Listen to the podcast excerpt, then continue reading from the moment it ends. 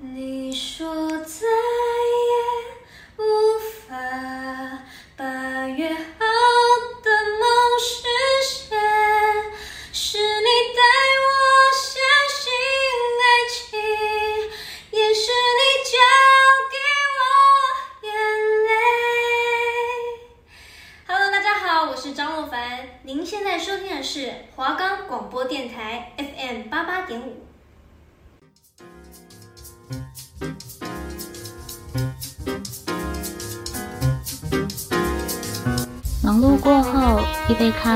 一首音乐，一本书刊，让您在此享受安宁，感受温馨。给自己一点空间及时间，喝一杯咖啡，在音乐的缓和声中，给心灵一份安宁。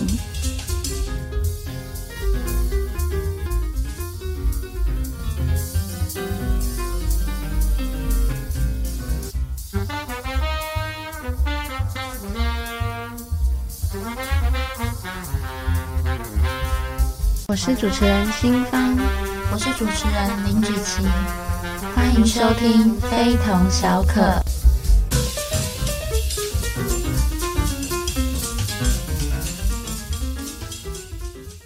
我们的节目可以在 First Story、Spotify、Apple Podcast、Google Podcast、Pocket Cast、Sound On Player 等平台上收听，搜寻华冈电台就可以听到我们的节目喽。那在节目开始之前呢，我们先来简单的做一下上一集的回顾。上一集啊，我们介绍了越南咖啡、卡布奇诺，还有焦糖玛奇朵的历史，还有烘焙方式，还有一个咖啡小知识。那今天这一集呢，我们会做更多的特色咖啡的介绍，想知道的听众朋友们绝对不能错过。今天的主题非常的特别，因为今天呢是个有味道的一集。首先呢，我要先跟大家介绍麝香猫咖啡，大家应该对这一个品种的咖啡就是。蛮耳熟能详的麝香猫咖啡呢，又称猫屎咖啡，它是源自于印尼。猫屎咖啡呢，其实是全球现在排名是第二贵的咖啡，比蓝山咖啡还要贵，甚至呢，它比黄金还要更贵。它的售价呢是差不多每四百元至七百元港元，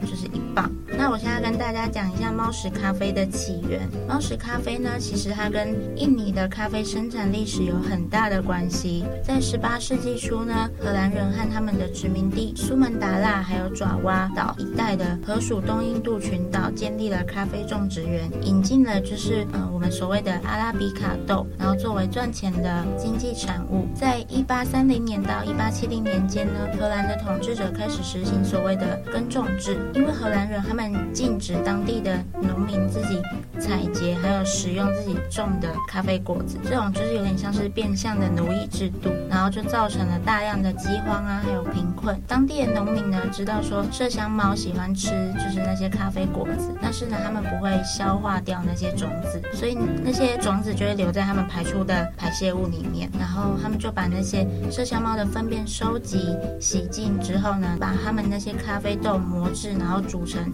所谓的麝香猫咖啡，然后烤制做成咖啡饮料。那为什么猫屎咖啡会昂贵的原因呢？其实主要就是因为它的产量非常的少，然后很稀有，而且不容易采集。在传统上呢，是会利用麝香猫作为挑选优质咖啡豆的工具，那以排出的粪便来作为处理。麝香猫其实喜欢吃就是咖啡树的果子，而且它只会挑就是最红、最熟、最甜的咖啡果来吃，所以算是一个蛮挑嘴的猫咪这样。那虽然它的果肉呢会被就是麝香猫给吸收，但是它中间咖啡豆的种子太硬，麝香猫的胃其实是不能消化的，所以那些种子就会随着它们的粪便排出体外。咖啡豆呢就在麝香猫体内的肠道。由细菌就是发酵，咖啡豆的蛋白质在麝香猫的胃里面被破坏之后呢，会形成短肽和自由氨基酸，使咖啡的苦涩味会降低。当地的农民呢，就把麝香猫的粪便收集之后，再取出那些咖啡豆，洗干净，晒干之后再高温烘焙，就形成了我们现在就是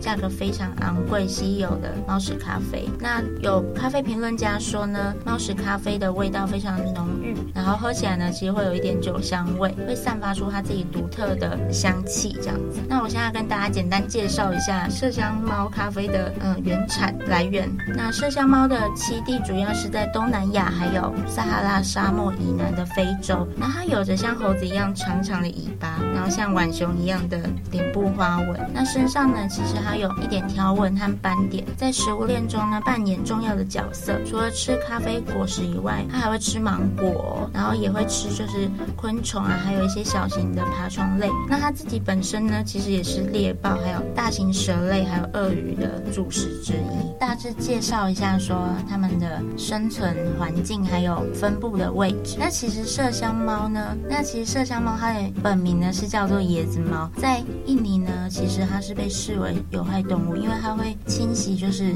商业果园。那此外，因为麝香猫咖啡产业蓬勃发展，所以就促使当地人会就是渐渐开始保护麝香猫，因为为了要取得它们珍贵的便便。那因为麝香猫咖啡逐渐流行，印尼也成为观光客接触野生动物的观光胜地。有越来越多的野生麝香猫呢，它们会被关在咖啡园的笼子里面。这有一部分呢是为了要生产咖啡了，那有一部分其实是有点像是想要借由着麝香猫来赚观光财。那麝香猫它其实也因为这样子产生了一些问题，是现现在动保团体非常重视的。那第一点就是因为麝香猫会因此失去自由，有很多业界它虽然标榜说他们的咖啡豆是野生麝香猫所产出的，不过实际上有就是许多间咖啡厂商都被踢爆说他们是囚禁麝香猫之后所得来的结果。那因为野生的粪便呢，因为采集不易，而且又很难及时保存，业者会将麝香猫从野外捕捉，然后进而关入笼内饲养，那他们就完全失去了野生动物该有的自由还有生态。麝香猫它们外形其实非常的可爱，不过关在笼子里面的它们就是失去了自由，然后眼神也透露出了惊恐，还有就是绝望。就是大家如果有兴趣的话，可以上网去搜寻一下，有蛮多相关的报道。然后再来第二点呢，就是它们每天就只能吃一种食物，因为为了要达到它们麝香猫咖啡产量的极大化，麝香猫每天可以吃的食物，除了咖啡果实以外，就还是咖啡果实。他们没有办法选择，日复一日，就直到他们生命终结的那一天。有一个国外媒体揭露呢，如果在野外的话，因为麝香猫刚刚我们有提到，它其实算是杂食性的动物。那它们除了会捕食虫子啊、爬虫类，然后热带水果也是它们喜好之一，所以它们其实不是只有吃咖啡豆。但也因为它们只吃咖啡豆原因，所以麝香猫呢，要么就是变得过瘦，要么就是过胖，因为这些食物来源过于单一，活动的空间太过于狭隘。就有专家呢说，这些害羞的夜行性动物，它们就是一直被保持在非常亮的光线条件下生活，然后也被迫要在白天保持清醒，因为这样游客就可以观赏而且触摸它们。不过这样对于它们自己本身的生态来说，其实是造成非常大的影响。如果要我们人类白天都就是一直睡觉，然后晚上起来的话，其实是违反我们自己身体的机能的。这样子呢，虽然说我们也有说到达一定的睡觉时间，不过因为违反了我们自己本身人类人体的该有机能，也会造成身体的一些隐患。那对于麝香猫也是一样的，因为毕竟在人工饲养中呢，麝香猫还有成为就是农场的卖点，频繁的人为拜访，还有不安的睡眠模式，会让这些原本在野生生活的那些动物会处在极端的压力下。然后第三点呢，就是极为不人道的待遇，来自于牛津大学还有世界动物组织协会的研究人员在二零一六年的时候发表了一个研究结果，他们评估了巴厘岛咖啡种植园中麝香猫的生活条件。研究的结果呢，其实就是揭示了一些让人震惊的事实。研究人员就发现说，农民啊，还有所有咖啡种植园的业者都没有办法满足麝香猫基本动物福利标准。他们呢，就是被关在狭小的笼子里面，然后生活周遭呢，其实都是浸泡在自己的尿液还有粪便中。也因为他们摄取过多的咖啡因，因为他们要一直吃咖啡豆，所以就造成他们就是的精神上面会极其的亢奋。然后有些猫咪会因为过度的亢奋之后而产生非常不乐观的状态。那这是我们所喝昂贵的咖啡带来的一些惨痛的代价。但像是咖啡呢，其实它的历史也不是特别悠久，因为它是从二零一六年开始才逐渐被被人们所知道。那其实它的来源呢，是因为印度他们那边的猫屎咖啡名利双收，然后爆红，走遍全世界。所以泰国呢，他们也跟着行动了起来，在一位加拿大商人的带领下，发明出了象屎咖啡，每公斤的价格高达一千八百八十美元，非常非常的昂贵。它其实好不好喝，我们先不做评价，光是象屎这一个字眼，它的噱头就非常的十足。那尽管呢，就是猫屎咖啡在我们刚刚提到的，它已经引起了动保人士的强烈抗议，在全球有非常多间就是高级的酒店，其实也取消供应了猫屎咖啡。那其实这也不影响象屎咖啡的横空出世，因为毕竟呢，愿意花那些高价然后来喝这些猎奇咖啡的消费者，他们总是会因为噱头十足这点然后买单。大象为什么会被选中来作为咖啡的生产者呢？那其实是因为说，在泰国、缅甸还有辽国三国接壤的金三角地带，他们除了罂粟花以外，他们就是瞄准了在这边生活的大象，然后花了九年的时间呢，他们利用大象的胃，就他们分泌出的胃液，还有肠道的那些肠液，他们发现说，其实他们里面的消化酶其实是可以，就是和猫屎咖啡有一样的功效，可以把咖啡的果肉给消化掉，然后只留下咖啡的种子。所以因此呢，他们就是研究出，然后做做出了象屎咖啡。那其实布雷克他本来说他瞄准的呢是麝香猫咖啡，但是随着市场的需求量不断上升，印尼、泰国、越南等地他们出产的猫屎咖啡质量已经大不如前了，而且随着猫屎咖啡大量的生产，也非常多的弊端啊，还有问题也随之产生。因为就刚刚提到的那些动物福利的问题，所以其实对于猫咪来说，那些环境不够友好。那在选定大象作为新一代便便咖啡的生产者之前，で。布雷克呢还有考虑过狮子还有长颈鹿哦。那据他本人说，是因为在东南亚的大象呢，他们遇上干旱时，是本来就会找咖啡豆吃，所以呢，他才因此就是发想说，哦，他其实可以就是选大象来作为咖啡豆的生产者。就其实仔细想想，你如果让长颈鹿低头一直吃咖啡豆，或者是你要找几个人愿意跟在狮子的身后，然后来就是捡他们的粪便，其实也都蛮危险，而且也蛮委屈动物的。所以因因此呢，他们就是选中了个性比较温和，然后也比较跟人比较亲近的大象。从大象的排泄物里面去找到象屎，其实就比呃猫屎咖啡还要难的非常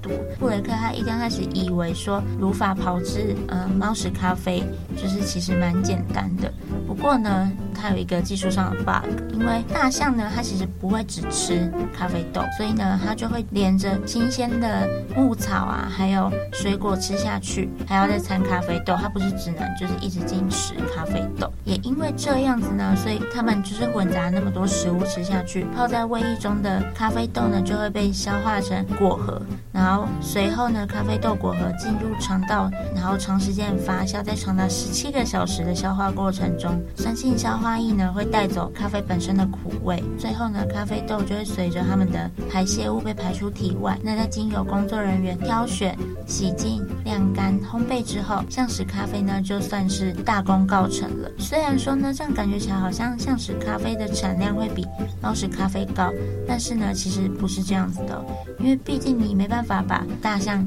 也都关在笼子里面，然后一起集中饲养，因为大象的体积比较庞大。大那布雷克他说呢。那其实大象早晨在河里面洗澡的时候呢，偶尔也会就是偷偷的排泄一下，所以有很多很多咖啡豆也会在那时候呢跟着水流，然后被排泄掉，然后也没有办法就是制作成咖啡豆。在这一部分，他们也耗损了，就是有一小部分的咖啡豆。而且呢，大象其实他们消化掉的咖啡豆会比猫咪还要多。那他们吃掉每三十三公斤的咖啡豆，还有其他食物的混合，然后才会产出一公斤的。象屎咖啡，它的稀有性呢，就是这个品牌最大卖点。经过九年的尝试之后，在二零一六年，布雷克就终于收获第一批成功的成品，然后向市场推出了一百五十公斤的象屎咖啡，取名叫做黑象牙咖啡。那售价呢是每公斤一千八百八十元。至于在咖啡饕客的形容里面呢，象屎咖啡虽然说非常的昂贵，不过呢，他们说这一个品种的咖啡是噱头大。大于它的美味度啦，他们的评语是：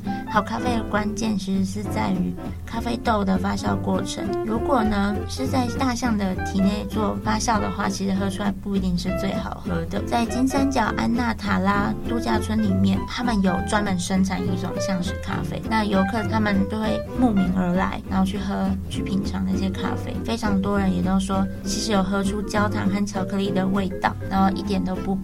所以，关于橡实咖啡是众说纷纭的。大家如果有兴趣的话，其实也可以自己去尝试看看。不过蛮贵，就是要衡量一下自己的钱包。那秘鲁咖啡啊，最近几年在国际上可以说是非常受宠哦，已经频频拿到到国际的咖啡金奖。那秘鲁咖啡的口感还有柔细的酸味啊，是很受人喜爱的哦。现在秘鲁也已经成为世界的第三大咖啡出口国，尤其是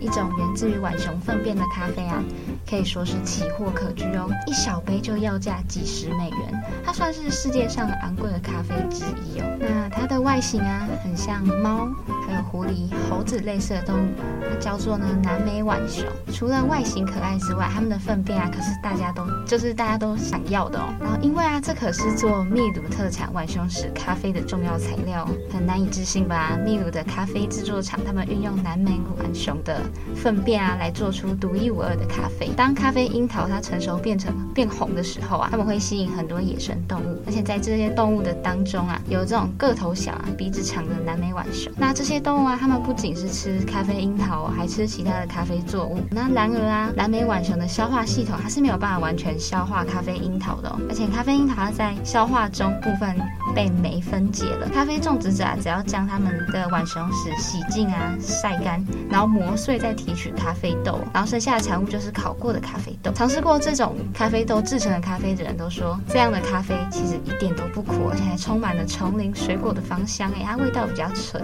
而且加了点糖啊，它的味道就会变得柔和很多。而且你喝了之后啊，在口中它的咖啡香气是持续的很久的。那浣熊屎咖啡是什么呢？顾名思义啊，就是一种由动物粪便加工制成的咖啡。它主要是产于秘鲁的亚马逊一带啦，是用浣熊吃下去，然后消化又又排泄出来的咖啡豆制成。这种咖啡豆它经过清洗，还有烘焙加工，就会形成这种纯天然的浣熊屎咖啡哦。它价格啊，其实有点夸张，一公斤大约就要一百五十多美元。而且秘鲁他们选用的浣熊是南美洲特有的长嘴浣熊，它们生活在海拔一千八百米至四千多米的区域。它们的个头啊，其实不大，和一只家猫差不多，只是它们的特征就是有着长长的嘴巴。那浣熊非常喜爱吃新鲜还有很香的果实，在它们精挑细选下吃下的成熟新鲜的咖啡果实啊，经过它们的肠胃，咖啡的果皮和肉啊都是被消化掉了。那咖啡豆因为它们没有办法消化，所以在浣熊的肠胃里被发酵，还有导致咖啡豆的蛋白质就被破坏，所以会使咖啡豆的苦涩味其实有下降的。然后他们在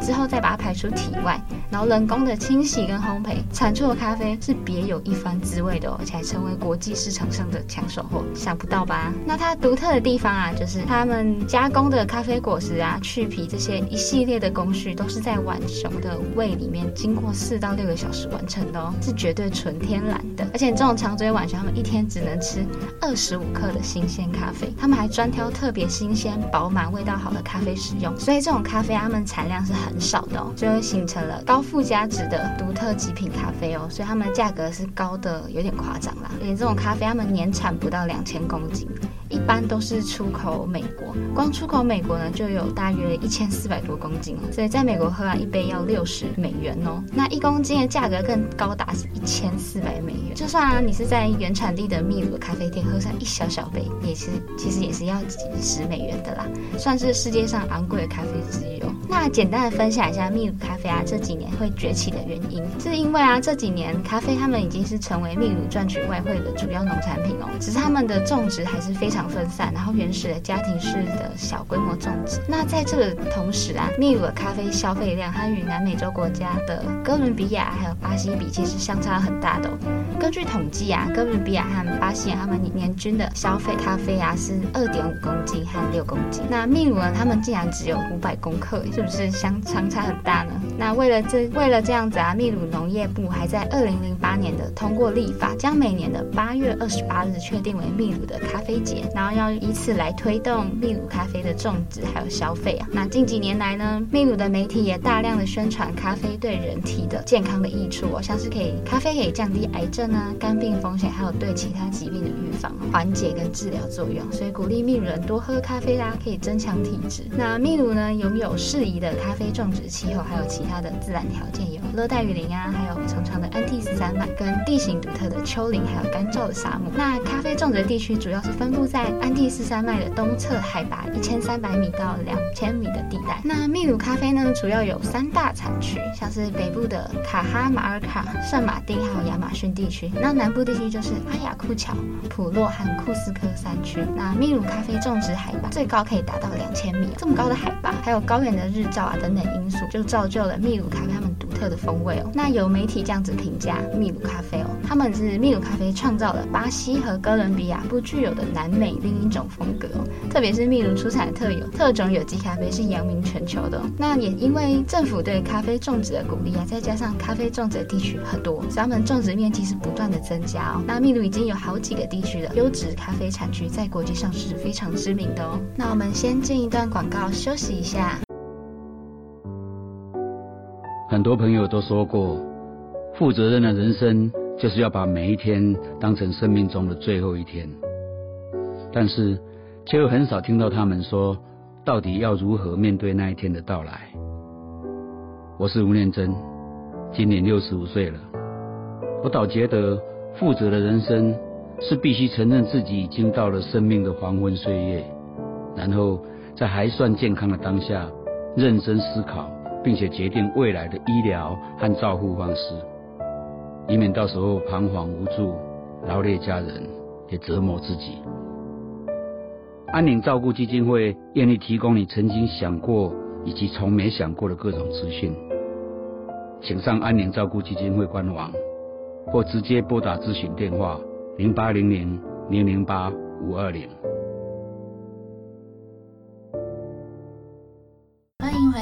小可，我是主持人芷琪，我是主持人新芳。接下来呢，我要跟大家介绍的就不是所谓排泄物的咖啡了。那我现在呢，要跟大家介绍的是猴子口水咖啡。那猴子口水咖啡是什么呢？猴子咖，大家应该觉得就是很新奇吧？因为通常大家知道的都是跟排泄物有关的。那我来跟大家简单的介绍一下，猴子口水咖啡呢，是一种叫做恒河猴的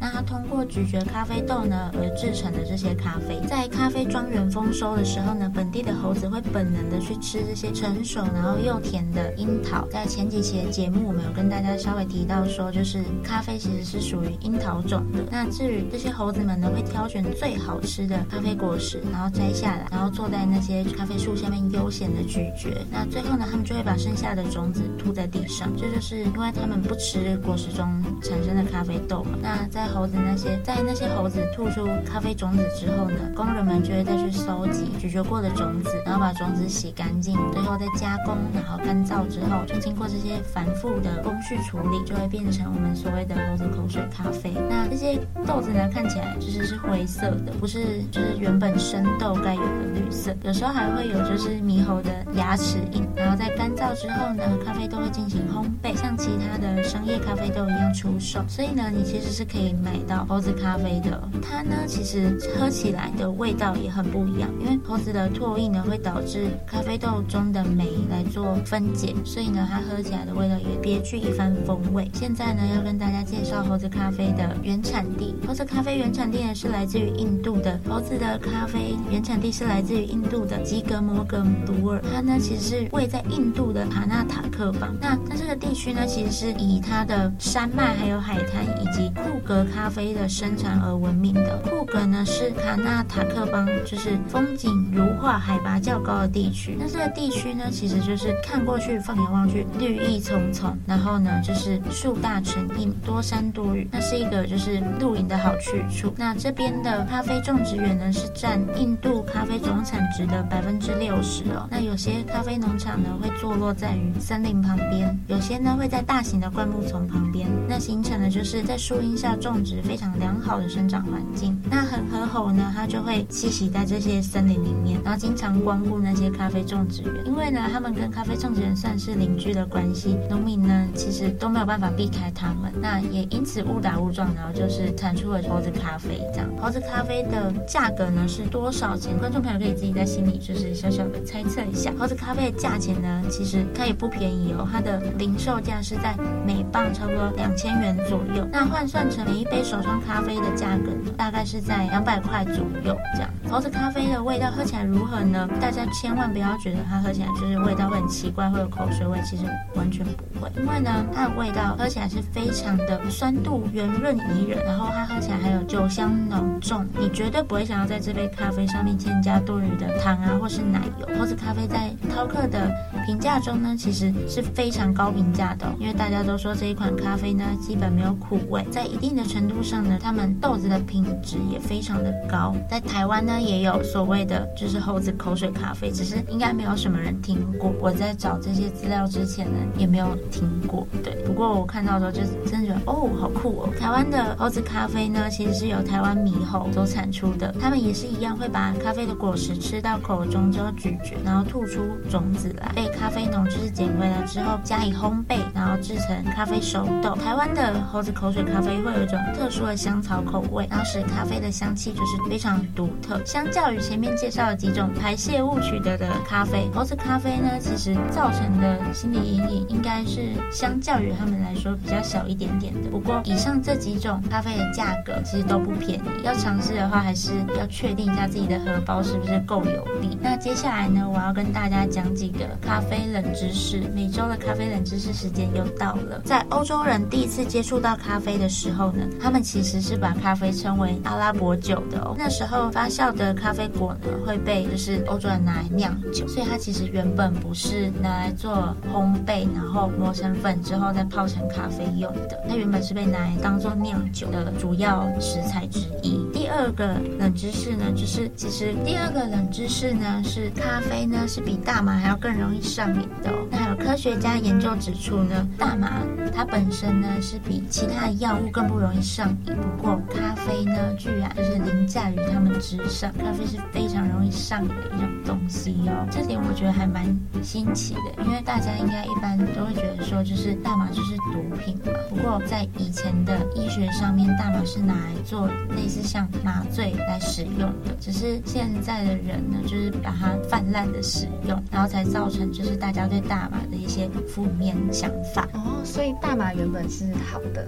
对，大麻原本的就是起因是好，搭就是拿它来作为就是医学上使用，只是后面被泛滥的用成了负面的效果。原来是这样。那以上呢就是我们本周的内容。那这周的内容呢是一个有味道的一集，希望大家会喜欢。那我们之后也会做一些就是更多不同咖啡的主题来给大家做分享。喜欢听咖啡有关的知识，或者是想知道咖啡更多冷知识，然后你可以跟你的朋友讲的话呢，请继续收听我们的节目。那今天的节目就到这边结束啦，谢谢收听。以上是非同小可。